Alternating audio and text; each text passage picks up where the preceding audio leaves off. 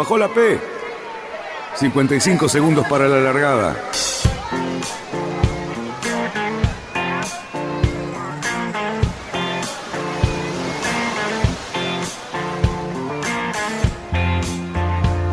Así comienza Radionautas.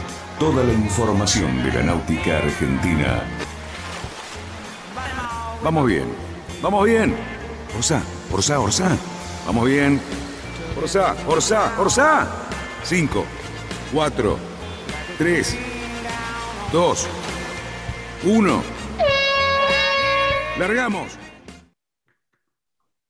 Buenas tardes, radionautas, ¿qué tal? ¿Cómo estamos? Eh, pleno otoño, señores, la temperatura ya se vino para abajo, así que bueno, vamos a tener un lindo fin de semana, un poco fresco para lo que estábamos acostumbrados, pero bueno, esto es lo que tenemos y ahora vamos a empezar con este programa que se las trae. ¿Qué tal, amigos? ¿Qué tal, Cali? ¿Cómo te va, Luisito? Fabián Conte ahí y nos van a presentar junto con el Lobo Janelli al invitado de hoy, así que me parece que tiene algo que ver con, no sé, al menos son parecidos. Adelante. Eh, buenas tardes absolutamente a todos. Les quiero avisar, bueno, Pablo y Javier ya se desmutearon. Bueno, hoy nos acompaña la tripulación completa, pero además tenemos el, la suerte de tener a una persona como Javier Conte, que no tiene nada que ver con Fabián, no tiene absolutamente nada que ver, aunque No, se no mucho, pero no tiene nada que ver. Pero bueno, es una persona con la cual podemos hablar de mucho de yachting eh, internacional, porque él está muy involucrado en un proyecto muy importante, así que creo que tenemos temas para rato. Bueno, luego Empezamos con- temas y, y bueno, todos tenemos algunos temitas para aportar de este fin de semana pasado que dejó mucha, mucha tela para cortar. Así que Empezamos bueno, con alguna información mala, mala, falsa. ¿Qué pasó? ¿Cómo es? ¿Es hermano, no es hermano de Conte? ¿Qué es el Es primo el-? Es el hijo del señor que habló de Cruz el Río de la Plata nado. No me digas. Sí, sí, es el otro también. Qué el- familia ustedes, ¿eh? Uno fundando clubes, el otro navegando Ah, es verdad, el fundador de clubes también. Epa, sí. epa, qué bárbaro, ¿eh? Sí. Bueno, No, pero, pero Javier tiene muchas cosas para contar desde hace mucho tiempo, porque todos los que nos gusta el guillotine sabemos, porque alguna vez hemos leído, no hemos podido hablar con él nunca, pero bueno, es un señor Este que es el bueno. un de pergaminos. ¿eh? Este es el Conte bueno navegando, yo soy el teórico. Conte es bueno. Exactamente, vos sos el que no servís, él es el que sabe. Yo, soy atrás de- yo navego atrás de computadoras, este navega bien. Él sabe navegar. ¿Cómo te va, Javier? ¿Cómo andás? Te vemos ahí escondido atrás en un auto, me voy a acercar un poquito más. Sí, hay poca luz, estoy en el auto por entrar a buscar a, a mis hijos a, un, a una juntada que hicieron después del colegio, pero nada, aprovechamos el momento para hablar con ustedes un poco. Qué suerte. Javier, ¿cómo te encuentra, eh, bueno, en este momento, eh, en, en tu situación de ser un, un deportista que has ganado casi todo lo que te has propuesto y cosas muy importantes? En este momento estás en un nuevo rol de entrenador y nada más ni nada menos que en una de las clases más hipercompetitivas que tiene el IoT. ¿Cómo, ¿Cómo te está yendo en eso? La verdad que, que ya hace unos años que hago las dos cosas, además de navegar yo, eh, competir, este, también lo, lo intercalo con el trabajo que es el entrenador en generar de, de equipos del extranjero, siempre en categorías olímpicas, eh, mayormente en 470, pero actualmente, bueno, estoy también entrenando a la dupla de Mateo Magdalani y Eugenia Bosco en NACRA, este, con la ilusión de que, de que, bueno, que ellos sean los representantes olímpicos en París 2024, ¿no? Qué bien eso. Eh, nosotros, eh, creo que la cantidad de plazas, eh, si me equivoco, corregime, la cantidad de plazas por país está predeterminada, ¿no es cierto? Sí, sí, ya, digamos, la clasificación, el sistema de clasificación olímpica hace, hace unos años ha, digamos, ha cambiado, la World Sailing lo, lo ha cambiado, digamos, desde la época de que los Juegos Olímpicos, yo competí desde el 2000 hasta el 2008 en, los juegos, en tres Juegos Olímpicos, ahí había una cantidad de plazas que se disputaban únicamente en los campeonatos del mundo, de todas las categorías, y en general eran los últimos dos campeonatos mundiales anteriores al Juego Olímpico. Eso ha cambiado en los últimos, desde Londres 2012 hasta ahora, y la World Sailing ha puesto un sistema de clasificación que obviamente las plazas están predeterminadas porque el Comité Olímpico le exige a la World Sailing una X cantidad de atletas que pueden competir en cada uno de, cada uno de los deportes, no solo en vela, sino en atletismo. Todos tienen un cupo, cada deporte que participa en los Juegos Olímpicos tiene un cupo de cantidad de atletas que pueden participar. De ahí después se hace el Consejo de la Federación Internacional con el voto de las federaciones nacionales de cada uno de los países, eligen qué categorías son las olímpicas. Este, hay algunas que son masculinas, otras que son femeninas, hay algunas que son mixtas. Bueno, esto del mixto es relativamente nuevo en el movimiento olímpico y es una tendencia a nivel internacional de todo el movimiento deportivo mundial que cada vez haya más este, eventos mixtos y ir dejando de lado un poco lo que es eh, la categoría masculina y la categoría femenina. Si bien van a existir, se tiende a que en las categorías donde por equipos, por ejemplo, se puedan ir haciendo mixto y tener esa, los dos sexos dentro, en el caso del yachting, en un mismo barco, ¿no? Es el caso del, del NACRA, que, bueno, es un catamarán, ustedes saben, es el NACRA 17, eh, el barco más rápido que existe en la actual de todas las categorías olímpicas, y es mixto. Este, no se especifica quién tiene que ser tripulante y quién puede ser timonel. La tripulación elige quién va de tripulante y quién va de timonel, pero tiene que ser un hombre y una mujer. Y volviendo a la clasificación olímpica, una vez que se dice la cantidad de plazas, la cantidad de países que pueden competir, eh, la World Sailing diseña un, un, esquema de clasificación que puede ser en los mundiales o en los europeos. Este, el primer campeonato para los Juegos de París es la Haya del año que viene, en agosto del año que viene, que es el mundial de todas las clases olímpicas juntas, no hay un mundial por categoría separado, sino que todas las categorías confluyen en la Haya en el mes de agosto y ahí depende la cantidad de plazas que tiene una, cada una de las categorías, son las plazas que se reparten en la primera oportunidad. En el caso de la gran mayoría de las plazas son ocho, de la mayoría de las clases son ocho países. Obviamente el París, digamos, Francia no computa como es siempre el que alberga, el país que alberga los Juegos Olímpicos está clasificado por ser anfitrión, no cuenta en la cantidad de plazas. Y después, bueno, en el próximo Mundial se, se darán otras tantas y quedan cinco restantes que son una para cada continente. La World Sailing, digamos, hace unos años este, utilizó el esquema de para tener más más países, más cantidad de continentes y fomentar, digamos, en determinados continentes la vela como deporte, le da una categoría a cada uno de esos continentes que tienen que hacer una clasificación para, para ver qué país de ese continente puede ir a los Juegos Olímpicos, ¿no? ¿En esa, en esa situación estamos nosotros?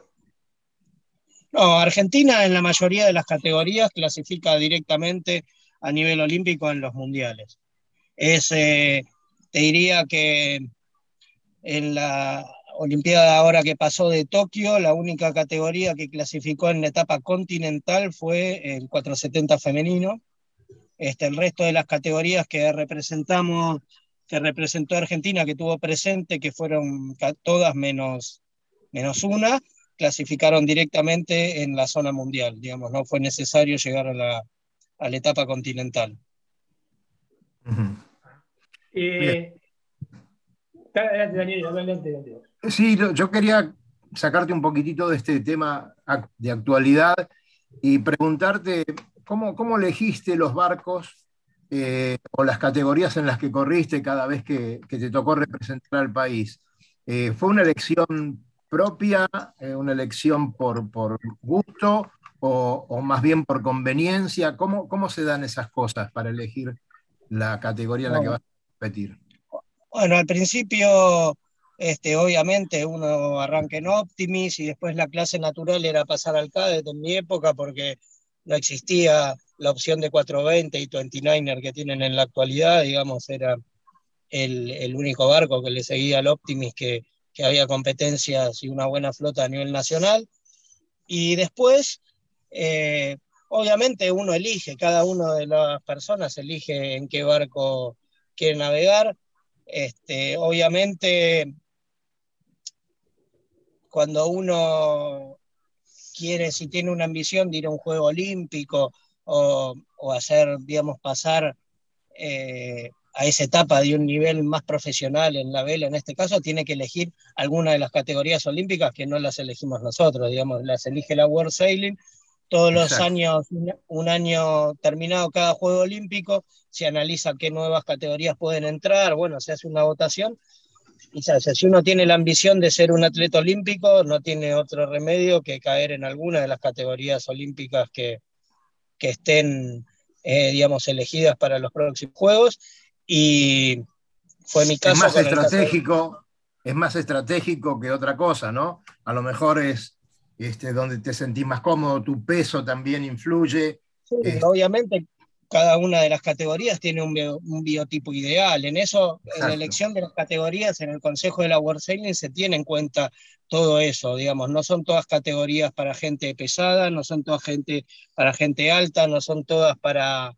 Eh, entonces hay bastante dualidad, está representados, digamos, todos los biotipos y intentar todos los, los formatos de vela, de navegación a vela, digamos. Una de las grandes discusiones fue el offshore hace poco, que iba a entrar para París y ya estaba dentro y después, bueno, se, se decidió sacarlo, pero este, es, es una de las modalidades más famosas que, que tiene la vela argentina, digamos, la regata de la Volvo Ocean Race junto con la Copa América, son los dos, los dos eventos más importantes a nivel mundial de la vela.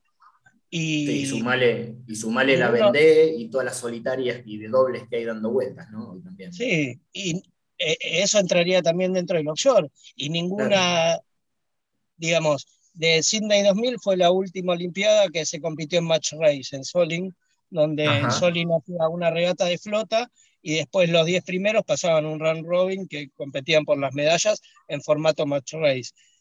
Y hoy por hoy, digamos, la Copa América, que es un match race, y la Volvo 100 Race, que sería este, regatas, pueden ser en un formato de dobles, de doble mixto, de individual, de solitario, pero digamos, el barco grande de quilla hoy no está representado en ninguno de los formatos de la vela en un Juego Olímpico. Creo que habría que replantear un poco todo eso también.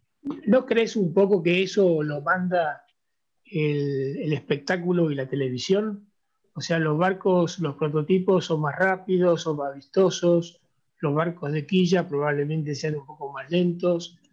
Estamos viendo un poco que la televisión es un poquito la, dueña de todos esos espectáculos o del estilo de ese tipo de cosas.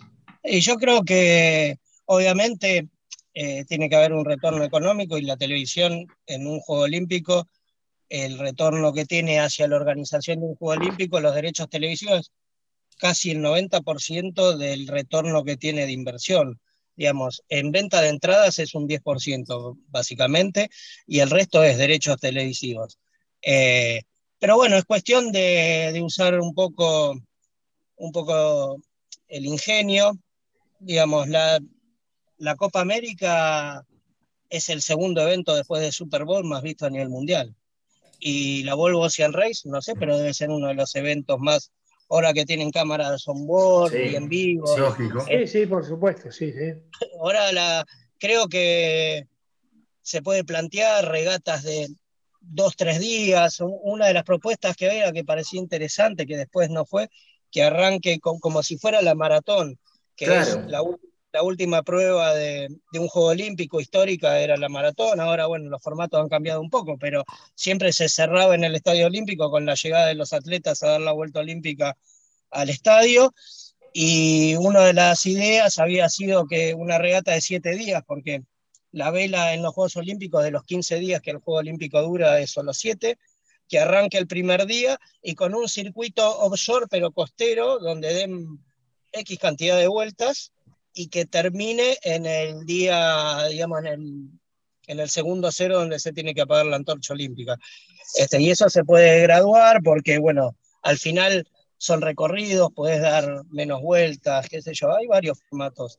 Pero bueno, no pasó y, quedará para otro análisis, pero creo que la vela este, está tendiendo hacia, hacia una evolución este, con el foiling y con los barcos voladores, donde se deja un poquito la tradición y creo que hay que tratar de, de mediar un poco en eso. Tendrían que estar representadas todas las cosas. Además lo atractivo, perdón, ¿no? Además lo atractivo de la televisación y la técnica que se utiliza para, para ver los barcos y poder situarlos en los puestos que están, ¿no? Eso realmente eh, colaboró muchísimo para cualquier categoría, tanto en olímpicos como, como en offshore, ¿no? Una, tengo una. Y lo saco un poco del organizativo. Como navegante, ¿qué opinas de este cambio que hay hacia los foils? ¿Cómo, cómo te sentís vos como navegante? Eh, no sé si la pregunta es qué preferís navegar, si un barco más lento pero más, más, convencional o una forma más convencional de navegar, o, el foil. ¿Qué, ¿Qué, sentís vos como, como deportista eh, cuando tenés que lidiar y ver qué pasa con los foil? ¿Voy, no voy? ¿Me conviene? ¿Me gusta más? ¿Es más divertido? ¿No es más divertido? ¿Competitivamente está mejor? ¿Qué, qué está pasando ahí? yo lo que creo es que, digamos, los, los que nacimos eh, navegando, digamos, sentados o parados en un barco, tenemos la tentación de decir que no nos gusta eh, el tema del foil, de volar, porque, digamos, no nacimos, pero si le preguntamos a un chico de, de 15 años, no porque el Optimus no foilea, pero ya de casi 16 años, eh, te van a decir que el foil para ellos es, es como se aprendieron a navegar. Entonces, mm. creo que nosotros estamos en una generación de transición donde sabemos navegar de una determinada manera y tenemos algunas determinadas sensaciones eh, del barco, como la ola, bueno, hay mil cosas que en el foil este, pasan tal vez a un segundo plano, este, entonces, pero bueno, hay que aprender a navegar de la otra manera, es el futuro y hay que, y hay que, como se dice, hay que adaptarse y hay que, hay que seguir aprendiendo, estudiando, donde la parte aerodinámica este, tiene mucho más preponderancia que la parte hidrodinámica de, un barco, eh, digamos, porque casi que lo único que de, de, la parte hidrodinámica que tenemos es los foils, lo que va tocando en el agua, casi la que la forma del casco eh, tenemos que llamar a un ingeniero de Fórmula 1 para que nos diga qué es lo que hace menos resistencia. Y, y, para las velas tenemos que llamar a la gente de Boeing que nos haga un, el mejor este, el mejor, la vertical que, y más eficiente.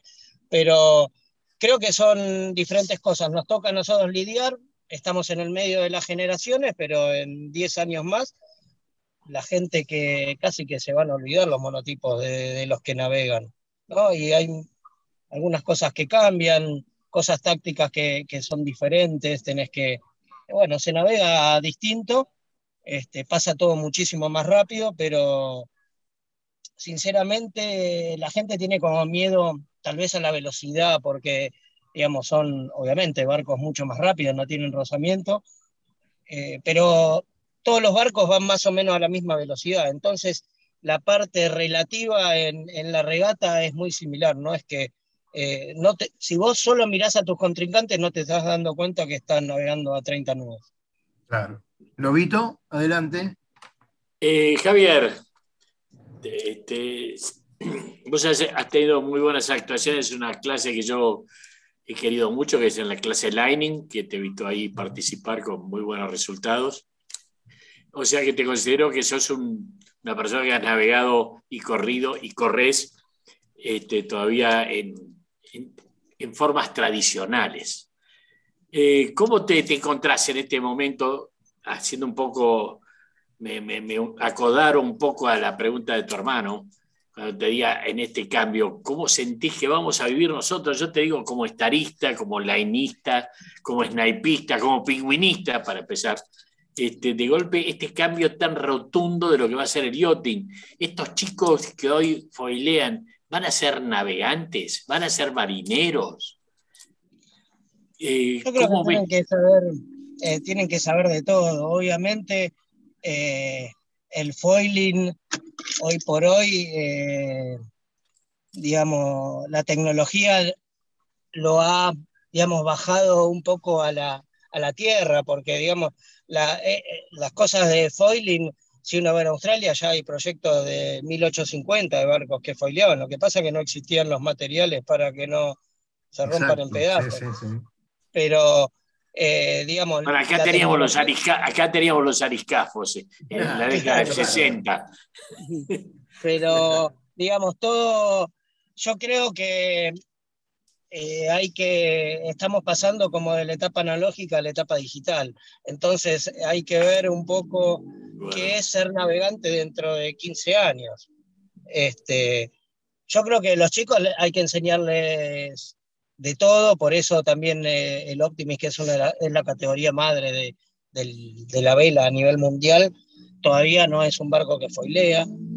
Este, y los barcos eh, pero los excelentes navegantes, todos los, si vemos, no sé, vos me hablaste del Star, me hablaste de varios y yo te digo que el mejor táctico tal vez que pueda tener la Copa América es Bruni y es campeón del mundo de Star.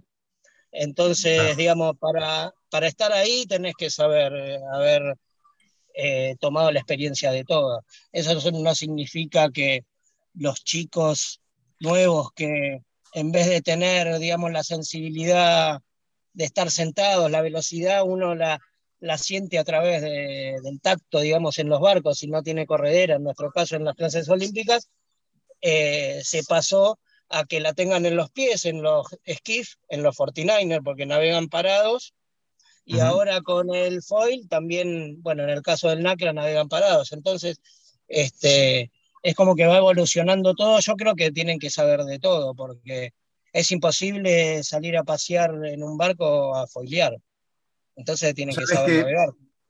Javier, este, hablando, hablando de historia también, eh, este fin de semana que pasó tuvimos la reapertura de, San Juan y, bueno, este, fue una fiesta y tenía ganas de que el Lobo, que quiere tanto ese lugar, nos cuente un poco cómo fue la cosa, porque también siguen las reuniones con la Federación Argentina de Yachting y Prefectura, y el Lobo sabe algo de esto, y me gustaría que, nos comentes un poquitito cómo, cómo viste, qué te enteraste, Lobo, de lo que pasó este fin de semana que volvimos al Uruguay, especialmente a San Juan. Bueno, eh, mira, este, me, me, da no sé qué interrumpir en este momento a Javier, Seguimos después con él, no hay problema. Que nos ha nutrido tan lindo, dándonos un, pantallazo tan grande de la actualidad. Yo, eh, lógicamente, me tengo a retrotraer por mi libreta de enrolamiento para atrás y, este, y decir que realmente la apertura de, de la barra de San Juan ha sido un alegrón muy, muy grande, porque mi generación y algunas que me han sucedido, este, tuvimos en, en, la barra de San Juan este, gran parte de nuestra vida náutica, ¿no? O sea, llegar a la playa, bajar, fondear ahí, en la Torre de San Juan, este, todo, el escondido, han sido para, varias generaciones un, hito en la náutica argentina. Eh, realmente va mi reconocimiento hacia el presidente Ah, Luis Velasco. No, no. La calle de, de, Uruguay, eh, Pou. Ah, de Uruguay. Eh, Pou, para el segundo. La calle, Pou. La calle Pou. Al, cual personalmente le agradezco que haya tenido esta generosidad de reabrir un lugar tan especial y para, para, para los nautas argentinos y sobre todo para los nautas que tenemos algunos años. Este, más de 70 barcos fueron, yo creo que ha sido un primer paso. La puerta no está abierta del todo, quedó entreabierta. Eh, todavía no están solucionados los, los temas para el fácil arribo a la Barra de San Juan ni a Riachuelo. Hay que hacer una escala en Colonia, lo cual históricamente nos genera. Eh, no, no, no, no, en vez de facilitar las cosas se han complicado, pero bueno, posiblemente después de dos años de cierres, pandemias, y en el caso de la barra de San Juan, no sé, 15 años de ese cierre lamentable producto de un conflicto de unas papeleras y políticas este, volver, a, eh, volver a, abrir sus puertas es, no deja de ser un hecho más que relevante. Eh, con respecto a la prefectura, que es lo que me preguntaste o me comentaste, bueno, hemos vivido, eh, la FAI está haciendo un trabajo muy, muy importante que trasciende a lo que habitualmente todos relacionamos a la FAI, que a la FAI la relacionamos exclusivamente con el yachting de carreras, con lo que sea eh, eh, panamericanos, mundiales, sudamericanos o olimpiadas. No, la FAI se ha comprometido en gran, en, gran medida con el yachting en general, no solamente con el yachting competitivo. Eh, creo que en este aspecto eh, quiero dar, soy parte de, la falla en este momento, estoy en, la junta, en la mesa directiva, pero el skipper eh, es Luis, Luis Velasco, al cual mi mayor reconocimiento porque realmente veo que está timoneando y este, este esta, esta federación con mucho eh, tacto, con mucha inteligencia, con mucha capacidad, con mucho esfuerzo personal de él. Y entre otras cosas, bueno, este, esto que eh, se plasmó el día miércoles con un almuerzo, martes con un almuerzo en el Barlovento, que se dio sus instalaciones, para que era la Federación Argentina de Yachting, los clubes federados, nos reunamos con todas las autoridades de la prefectura en búsqueda de, bueno, de volver a tener una relación amistosa, no agresiva, no, y que, bueno, que la prefectura sepa que... Más ágil también, ¿no? Bueno, ni que hablar, este, pero eso es un tema aparte, nos manifestaron sus inconvenientes, sus problemas eh, internos, de alguna manera, pero bueno, eh, pero de alguna manera que sepan que tienen en los en los que navegamos, en los navegantes a vela sobre todo, gente amiga y siempre dispuesta a colaborar con ellos. Eh, sí, viejo. No, perdóname, hacía un paréntesis para, introducir esto, cambiar un poquito, pero queremos eh, seguir con Javier, que tiene eh, algunos minutos más hasta que los chicos dejen la actividad. Así que después retomamos el tema porque hay varias cosas de que hablar contigo, ¿no? hay clásicos, hay clásicos este fin de semana. No nos olvidemos los clásicos, los viejos antiguos de antes. No nos vamos a olvidar de los viejitos. Pero Javier, queremos hablar, y Fabián también, un poco del futuro, ¿no? ¿Cómo, cómo estás viendo eh, eh, la actividad? Eh, vos ahora estás trabajando muy fuerte para las próximas Olimpiadas. Contanos cómo viene la mano, el equipo, cómo está, qué está haciendo en las categorías que van a correr? Bueno, el equipo de Mateo Magdalena y Eugenia Bojo está, está trabajando bien, que es el que yo ahora estoy entrenando, está trabajando bien.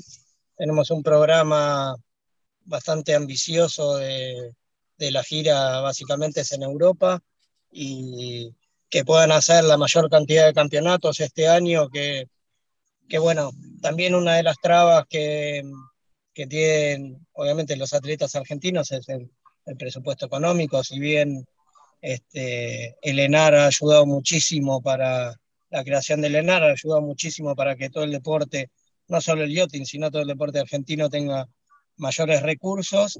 Hoy en día la situación ha cambiado un poco. Ustedes saben que en el gobierno anterior el financiamiento de la entidad iba del 1% de la telefonía celular. Eso bueno, se ha derogado esa parte de la ley y ahora recibe una cuota que, bueno, que es menor a lo que recibía antes, entonces hace que también los presupuestos, este, digamos, sean más acotados y, bueno, básicamente el yachting es un deporte caro. Este, la logística es muy cara de trasladar los barcos de un lugar a otro, y demás, pero bueno, están, están trabajando bien, a mucha conciencia y bueno, este año la prioridad es hacer la mayor cantidad de campeonatos posibles que puedan hacerlos, tener más roce internacional y conseguir un buen grupo de, de partners de otros equipos a nivel internacional para poder hacer alianzas y poder entrenar y seguir evolucionando junto a ellos en la elección de materiales y bueno, todo esto del foiling que paso día a día se descubren cosas nuevas. Una, eso quería, perdón. Ah, Luisito quería, estaba levantando la mano. No, disculpe. Sí, eh, no, Javier, mi, pregunta iba por el lado, bueno, justamente esto de la preparación, pero ¿cómo, cómo lo viste en, digamos, estuvieron en el trofeo Sofía y, anduvieron bastante bien, la verdad que un puesto muy encomiable, terminaron con el 11 y la verdad que estaban todos, o sea, no faltó nadie al trofeo Sofía y me parece que fue como el gran encuentro internacional como para medirse, ¿no? Este, y, el, NACRA 17 llegó con el cambio ese de que también ahora los, timones foilean y qué sé yo, no sé, hubo, como justo una movida antes de, arrancar. Eh, ¿Cómo, más, más allá del poco tiempo que queda para, para la preparación para el equipo olímpico, cómo los vas viendo con respecto a, los otros que están compitiendo, ¿no? yo creo que, bueno, Mateo Eugenia en este campeonato hicieron un excelente campeonato. La realidad que estuvimos muy cerca de estar entre, eh, en el sexto y bueno, el último día tuvimos unas roturas de, materiales entre regata y regata que, que no, no, nos permitieron, digamos, al final quedamos empatados con el sueco que quedó décimo y por un desempate, bueno, él entró a la Medal Race y nosotros no, pero digamos, en condiciones normales, si no hubiera habido algunas roturas que tuvimos en las últimas dos regatas, hubieran entrado sexto a la Medal Race en un puesto muy bueno. Eh, la verdad que fue el primer campeonato, ellos vienen de navegar muy poco, vos pensás que ellos, eh, la federación decide mandar a Santiago Lange un año antes de los Juegos de Tokio 2020, eh, o sea, a principios del 2019, y este, después la Olimpiada se posterga un año más por causa de la pandemia, y la realidad que ellos navegaron en estos últimos dos años y medio muy poco. Entrenaron lo mínimo y necesario, sin presupuesto, no había, no hubo casi campeonatos, los únicos que, que estaban los campeonatos eran los que estaban dentro de los Juegos Olímpicos, este, y bueno, y en los últimos meses, eh, nada, se volvió a los entrenamientos muy fuertes, te diría los últimos seis meses, y aquí estamos, llegamos al Sofía para, para ver en qué nivel estábamos. Obviamente todos los equipos, la mayoría de los equipos que estaban compitiendo, por lo menos los 20 primeros, este, habían sido los equipos que habían estado en los Juegos Olímpicos que no habían parado de, de navegar. Este, con lo cual tuvieron un resultado excelente, navegaron bien y descubriendo también este sistema que a último momento este, la clase NACRA implementa sobre los timones. Y bueno, todo el mundo llegaron todos muy a último momento. La verdad que los chicos tuvieron el acceso a ese nuevo herraje y a poder implementarlo en el barco dos semanas antes de, del Princesa Sofía nada más. Y hubo equipos que, que los tenían hace mucho antes, las cosas, bueno, porque por cuestiones de producción y de prioridad, obviamente, primero se lo dieron a todos los equipos que estuvieron en los Juegos Olímpicos y después lo fueron, lo fueron dando a los demás. Pero bueno, descubriendo un poco eso, ha cambiado bastante el barco según lo que me dicen los chicos de, de cómo se navegaba antes y ahora. Pero bueno, en esa evolución estamos todos y todos los equipos, así que creo que tienen, eh, digamos, no tienen techo, pueden seguir creciendo muchísimo, son jóvenes los dos, tienen la ambición, tienen, digamos, tienen todo lo que tienen que tener y, bueno, esperemos que, les vaya bien, ¿no? Bueno, nosotros desde acá y por tu intermedio queremos mandar un gran abrazo a Mateo, y bueno, al equipo y les deseamos lo mejor. Estamos para lo que quieran comunicar, para dar una mano en lo que humildemente podamos hacer. Te agradecemos mucho, Javier. Quédate con nosotros todo el tiempo que quieras. Cuando te tengas que ir, hacelo tranquilo. Y este, bueno, acá tenemos a tu hermano siempre que también nos pasa información sobre todo lo que estás haciendo. Este, Bárbaro. Bueno, eh, yo les agradezco último, este intercambio para mí es un placer y bueno, los voy a tener que dejar que tengo que buscar a mis hijos, este, pero nada, sigan difundiendo la náutica en todos los aspectos. Eh, yo aprendí a navegar en Barra San Juan también. Un Optimis, sí, con un Optimis amarillo con un manguerote de Spinnaker, no lo vamos a decir, pero. ¿Eh? Porque yo no navegaba, yo odiaba navegar cuando era chico. Fabián les puede contar, pero bueno, yo ahora los dejo. Ya lo conté, ya lo conté. Por, difundir el, este deporte y, y nada, agradecerles. Al, contrario. Muchas gracias, Javier. Muchas ¿eh? gracias. No, de nada. ya hasta pronto. Chau, chau. Bueno, señores, aquí seguimos con Radio. Vamos a mandar un saludo Rodolfo Petri, que hoy cumpleaños, nuestro gran amigo. Este, todos lo hemos saludado y bueno, le deseamos muy feliz cumple, seguramente nos está escuchando. A Carlos Girola Martini también, que siempre nos alienta con las cosas lindas que nos dice y los mensajes que nos manda. Los oyentes, seguramente Luis tiene ahí eh, a la vista. Upa, ¿qué tiene Fabián? Mira el machete para mañana. El machete para, mañana. Nosotros también corremos. ¿Qué pasa ahí? ¿La panelita?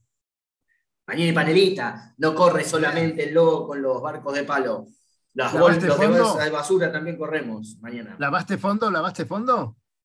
Mira, está Juan, mi coequiper, que recién me acaba de, de, llamar y me dice, estoy lavando el fondo oscura. El club no hay nadie, se fue la pluma, levantó el barco. No, pobre. Bueno, siempre estos tipos hacen eso a propósito, ¿viste? Lo levantan a último. Ah para que tener menos horas. Deben haber tenido algún problema los marineros y, no pudieron levantarlo, pero bueno, nada. Pero notaste, notaste que se victimizan, se victimizan muchísimo. Sí, oh, es como cuando lavábamos los grumetes y menos que pusimos que había que estar tres días antes en el agua, porque si no todo el mundo, el único momento que le quedaba era media hora antes de Y después le echan la culpa a la medición, le echan la culpa a la medición.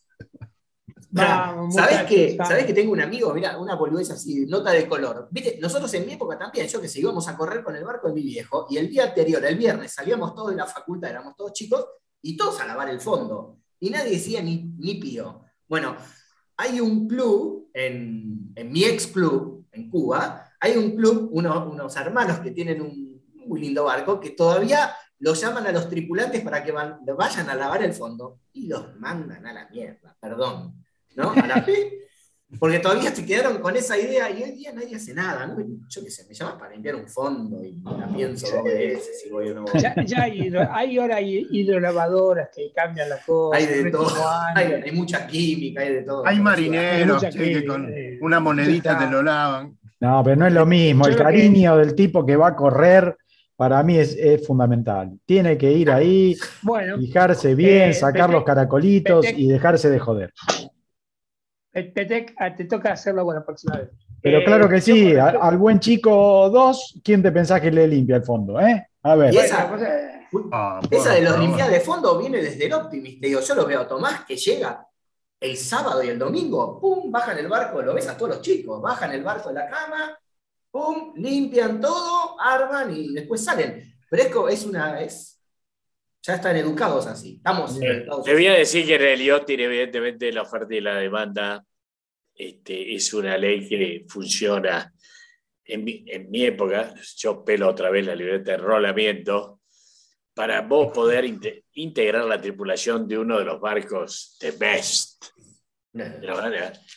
tenías que ir a limpiar el fondo, pero no aquí en, en San Fernando, en Newport, en, en el caos, a donde iba, limpiábamos y lijábamos el fondo los tripulantes. Este, y gracias a eso y a la voluntad que demostrabas, que te ganabas en tu lugar para poder ser parte de la tripulación de un recluta, de un matrero, de un sur, de un... Bueno, este, evidentemente hoy cuando los veo a los chicos llegar con su bolsito a bordo, este, bueno, buenas, ¿qué tal? Que ya saben que la, que la factura está a sotavento del Primus este, y lo único que tiene que hacer es correr y opinar y, inclusive manotearle el timón al dueño. Bueno, sigue exhibiendo, los tiempos han cambiado. Los tiempos han cambiado. No sé si para bien o para mal, pero es la realidad. tengo que aceptarlo. Este, hoy llevé mi barco a, a Dársena, al mejor estilo de tiempos viejos, como, como capitán o dueño. Este, me fui, me fui a San Fernando, este, hice limpiar el fondo, tiré el barco al agua y me lo llevé a Dársena. Este, y como, si eso fuera poco, se me rompió el rotor, así que tuve que izar la mayor y entrar a Dársena a vela. Bueno, cosa que realmente me hizo sentir muy bien. contanoslo de, la regata de clásicos entonces, ¿cómo, cómo viene la cosa? Bueno, eh, la Asociación Argentina de Barcos Viejos Antiguos de antes, o sea, la Asociación de Veleros Clásicos, eh, se pone en marcha con su nuevo Grand Prix este, con la Semana de Clásicos de Buenos Aires. Vamos a tener regatas mañana, sábado, domingo y el sábado que viene. Eh, hay un nutrido grupo, hay como casi 20 barcos anotados, así que creo que nos vamos a divertir con los maderos y, este, y con los after race, por supuesto, ¿no? Así que muy feliz de otra vez poder poner al mi querido San Antonio en, la, línea de largada, así como, bueno, todos los, clásicos tradicionales que están corriendo actualmente. Eh, insisto, la Argentina y nuestro país y nuestro, nuestra ribera está lleno de clásicos. Vengan, vengan a divertirse, vengan a correr. ¿Corremos? Sí. ¿Corremos en serio? Sí. Pero bueno, también eso obliga o nos exige a tener nuestros barcos en muy buenas condiciones. Así que este, acérquense a la asociación. Eh, van a ser bienvenidos, vamos a ayudarlo en todo lo que podamos y la regata la clasificación es una cosa totalmente secundaria. Lo importante es tener nuestros barcos clásicos, ese patrimonio maravilloso que tiene nuestra ribera, en buenas condiciones para navegar y seguirnos divirtiendo. No, no, no, no, el foil es una cosa que nos cuesta entenderla, pero bueno, este. no, no, mandaste, ¿no mandaste algún ingeniero a que te cotice un foil para tu barco o no? No, pero, pero, he mandado un enólogo para seleccionar un buen vino. Ahí está. Esa es la mejor, por supuesto, por supuesto. Bueno, Luchito, te veo muy callado y necesitamos saber qué pasó en el mundo con la náutica. Contanos un poquito qué está pasando y, también tenés que pasar un par de parroquiales, como dice el lobo, ¿no? Algo, tenemos algo de la charla que tuvimos con Santi Lange, unas cuantas cosas. Sí, a, ver, primero voy a arrancar por, casi, casi lo que se está tornando como una, una costumbre, ¿sí? que en el canal de YouTube, cuando arrancamos el programa, empiezan a aparecer un montón de tripulantes, como decíamos recién, este, y bueno, y saludan y tiran cosas, y dice, eh, uno, uno de, de, los muchachos acá dice, lo lavamos entre toda la tripulación. ¿Eh? Nada, nada de contratar marineros y esas cosas. Este, así que bueno, se nos, va, se nos va juntando la gente, ya tenemos una tripulación, dentro de poco vamos a tener que cambiar de eslora, porque ya cada vez la tripulación se está haciendo más grande en el YouTube, así que capaz que no tenemos que pasar de, del 20 pies, tenemos que movernos a algo un poquito más grande. Eh, internacionales. La verdad que me voy a concentrar en un par de cositas, pero una que quiero sacar que me apareció hoy, y por eso no, publicamos nada en ninguna de las redes, es eh, la vuelta al mundo de los Class 40. ¿sí? La verdad que... Ah, no, la vi. ¿Viste? Pues salió, empezó, empezó a cocinarse hoy. ¿sí? Eh, The Race Around. ¿sí? Eh, programada para el 2023, 35 equipos. ¿sí? Supongo que nuestro amigo Jan Lipinski va a estar por ahí dando vuelta. Eh, pero bueno, quería... Es increíble la CAS 40. ¿Vos viste los barcos que la cantidad de barcos que votaron este último mes? Bien, iba por eso. Nosotros estamos viendo siempre de la ebullición de la IMOCA, este, los, los, barcos nuevos que están tirando, y por ahí no prestamos atención tanto a esta clase media intermedia, este, entre los minis y los IMOCA. La CAS 40 está que arde. La verdad es esa. Eran 20 barcos. Sí, sí. de 180 y tanto. No, no me quiero meter en tu terreno, pero la verdad que los diseños que se ven, eh, no sé cómo están haciendo para diseñarlo, son muy diferentes a lo que estábamos acostumbrados. Eh, eh, sí, viste que cambiaron desde el de Jan Lipinski, que es el primero de los cambios. Sí, el Credit Mutual, para, los que no lo tienen mucho a Jan Lipinski, eh, si buscan Credit Mutual. Perdón, perdón, perdón, perdón, por favor, me gustaría que, para los que estamos este, fuera de este mundo, sean más específicos, cuéntenos más los detalles de los cambios Bien, por favor. Fabián, todo tuyo. Sí, pero contanos entonces. Lo que, a ver, hubo en la clase 40. No, pero arranquemos qué es la clase 40 porque si no se pierde un poquito. bueno, vamos con la clase 40. La clase 40 es, un, es, un, es, una box, otra box rule, como es la Mini o como es la IMOCA, que es un intermedio, es como el hermano del medio entre el IMOCA, es justo el, medio entre el IMOCA y el Mini. Como a diferencia del Mini, que nacieron barcos como puro de regata, y el IMOCA, que nació como barco puro de regata, la Class 40 nació originalmente como un barco que era dual, era el crucero veloz, digamos. Obviamente, todos le fueron encontrando la vuelta a que sean unas máquinas puras de regatas con altura interior y cuatro cuchetas. ¿Sí? En resumen. Eh, y se creó esta clase. Y los barcos fueron evolucionando y corrían muchas familias al principio.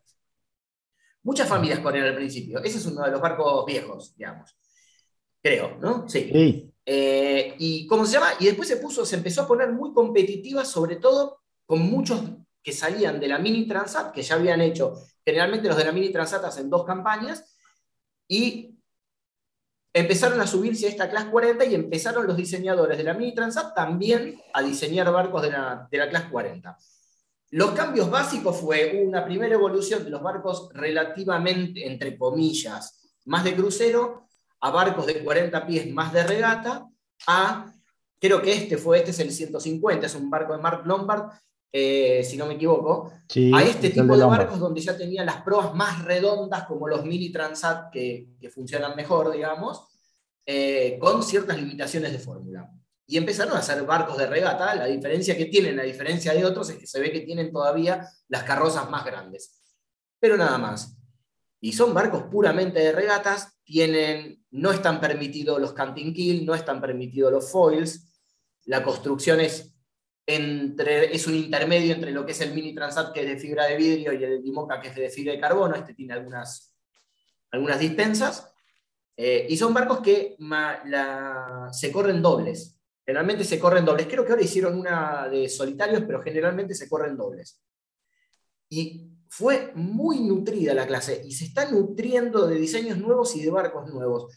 La Pogo, la fábrica Pogo francesa, el astillero Pogo, eh, Hizo varios Class 40, hizo tres, ahora está con el cuarto, si no me equivoco, y ya el cuarto vendieron como 10 barcos. Es increíble, es un barco de regata de serie eh, que tiene ya todas las características de los barcos estos, de, los, otros que son one-off.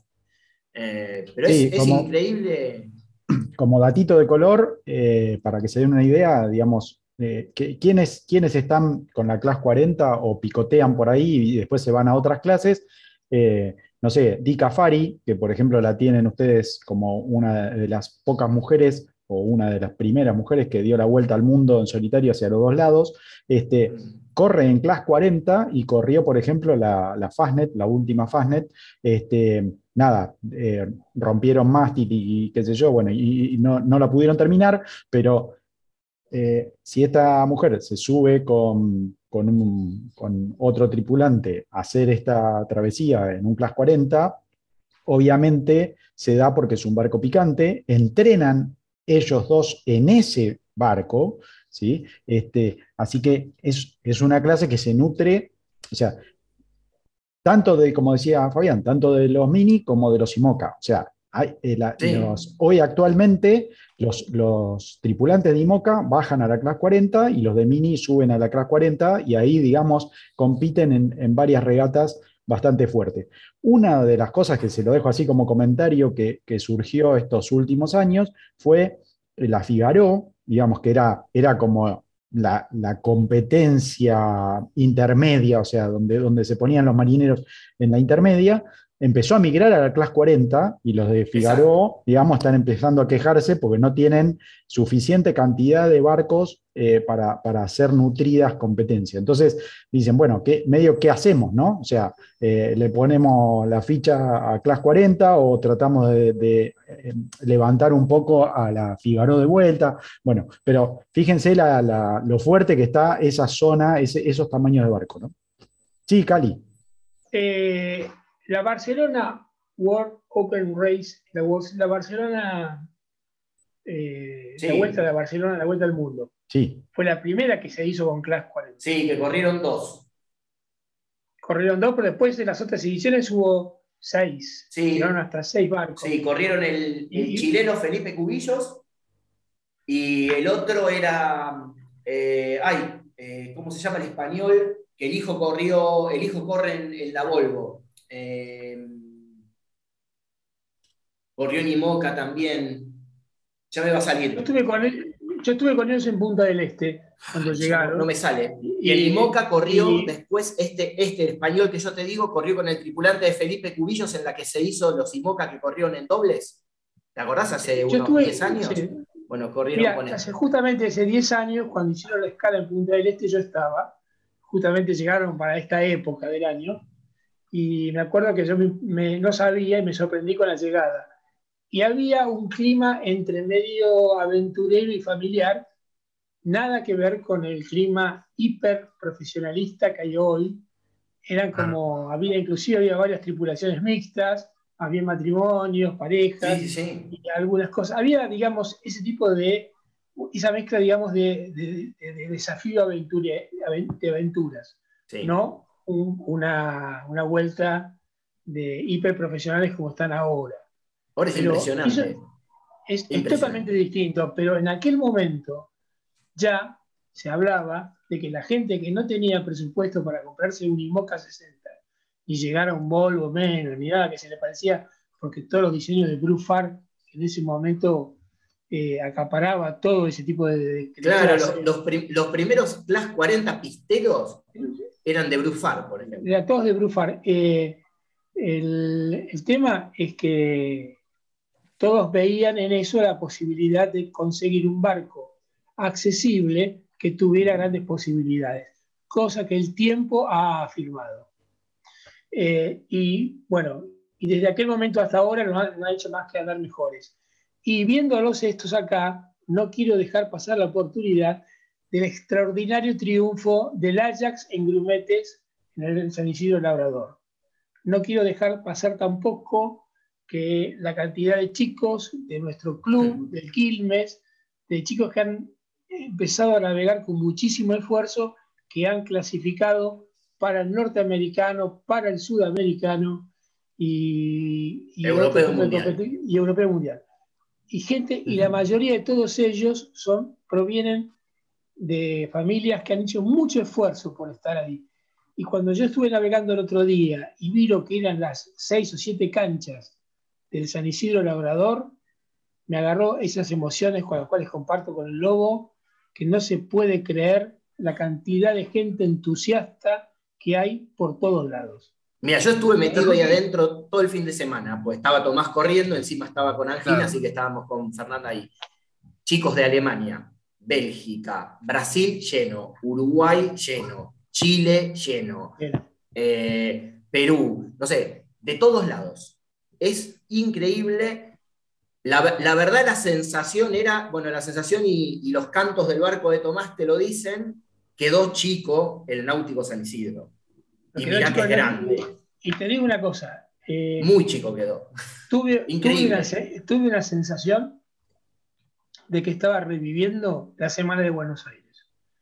Porque la, la semana de Buenos Aires. No, había más barcos acá. Mucho para mí había más barcos que la semana de No, sí, había más barcos porque había más clases. Había más clases y además había, estaban los Solin estaban los grumetes como de quilla. Las regatas de grumetes que fueron con poco viento, los que nos quedamos a verlas, digo que fueron un lujo. Eran una, era para bueno, el, grumetista, el grumetista trae el grumete ahí, pero está bien. No, pero, lo digo, ¿sabes qué, Daniel?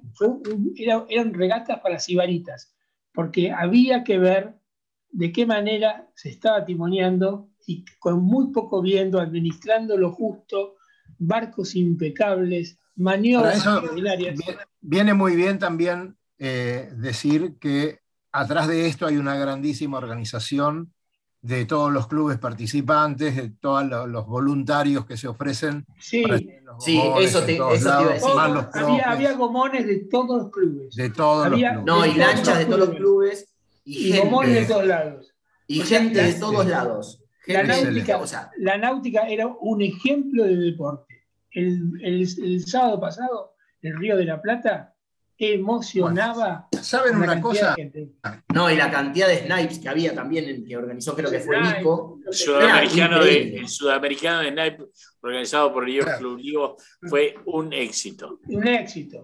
no paraban de salir barcos adentro del Olivo. No, no, se me, no se me emocionen tanto que ahora viene una noticia muy interesante.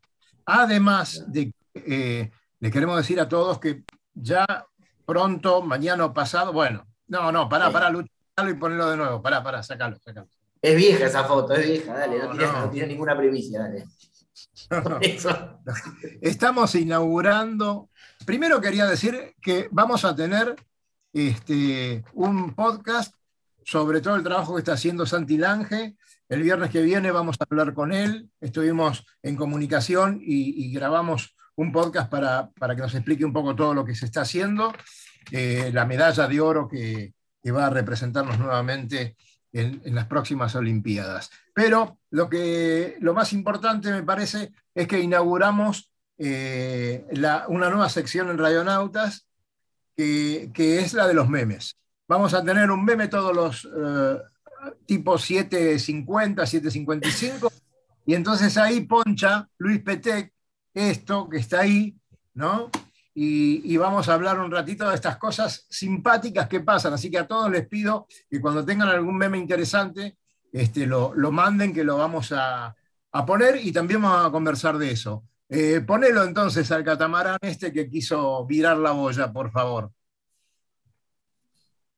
Eh, ahí lo vemos. Bueno, un trabajo bastante intenso fue salir de ahí. Ese catamarán se llevó esa boya andando a motor. Tiene la mayor abajo, está todo enrollado. Ese, catamarán se llevó puesta esa boya a motor, no a ver. yo creo que a alcohol más que a nafta o a gasoil. Bueno, una mezcla de, una mezcla de gasoil y alcohol. Yo le preguntaría al Disculpen que discrepe con ustedes, pero estoy seguro que el, el skipper al que agarró la boya dijo, tené la cortita con la boya. Claro, claro. para, almorzar. Bueno. un, lindo tema, un lindo tema eh, que creo que amerita eh, de parte de la, la fragata eh, Libertad, que ha sido nombrada embajadora de la vela argentina. Así que la fragata, una vez más, ese velero tan este, especial para nosotros, para todos los amantes del río, que es la, Fragata Libertad, este, ha sido nombrada por la Federación Argentina de Yachting embajadora de la vela argentina. Así que, bueno, todo esto que está pasando, todo esto que estamos viviendo, todo este yachting es maravilloso.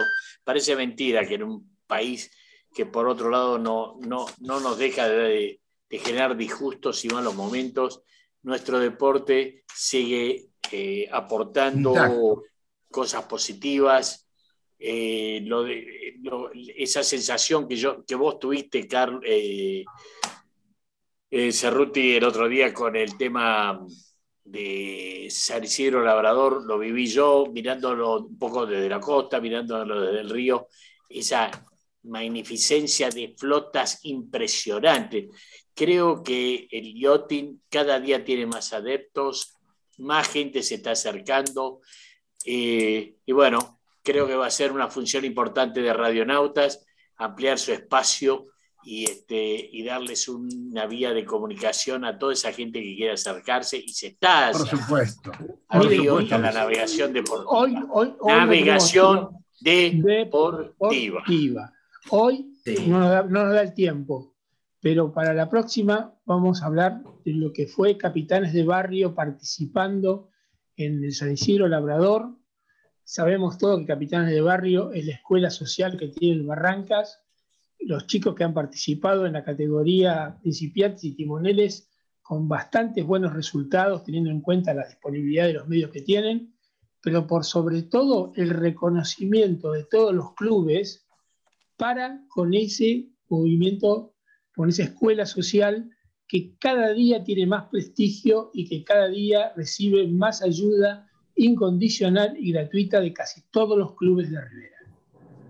Eh, Cali, ratifico, Cali, ratifico lo tuyo porque eh, varias oportunidades en estos últimos tiempos me están hablando de la labor de esos capitanes de, de barrio. De barrio. de barrio. Y, ojo, no, no nos olvidemos que el que es, un gran hacedor de todo eso es Nacho, que es el nieto de Vidal Castex, que está trabajando muchísimo con esa gente y los está entrenando, los está criando, los está educando y los está introduciendo en lo que es la ética de la náutica.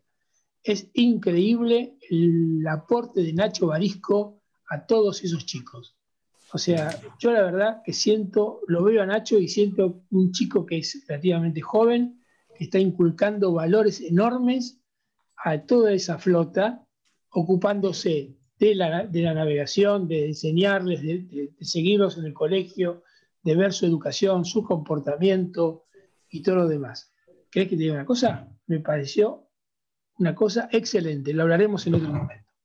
A falta de Estado, bienvenida a la náutica argentina para resolver al menos en parte este tipo de cosas. Muchachos, nos tenemos que ir. Excelente programa. Gracias, Fabián. Este, Gracias a ustedes. Luisito, Lobo, nos estamos viendo, así que este, seguramente va a ser un buen fin de semana. Saluden nomás. Lobo, me, dijiste, me dijiste que te lo recuerde. El foque por el grillete. Me Nos quedamos que un rato más. Cuestiones personales y de interés. Fuera del programa, por favor. Ah, no, ahora se Claro, claro, fuera del programa, ahora no. Claro. Gracias a todos, señores. Nos vemos en el agua. Buen fin de semana y hasta el viernes. Recorra islas y playas disfrutando del mar y la naturaleza. Sumérjase en aguas cristalinas y vea con sus propios ojos la danza de los delfines. La danza de los delfines. Tiempo libre, caminatas, noches mágicas y mucha diversión. Con el aval y experiencia de Lobo Janelli, la persona que más sabe de charter náuticos. La empresa que le propone navegar por todo el mundo en las mejores embarcaciones Y con todo resuelto. por mail a loboyanelli arroba chartersnáuticos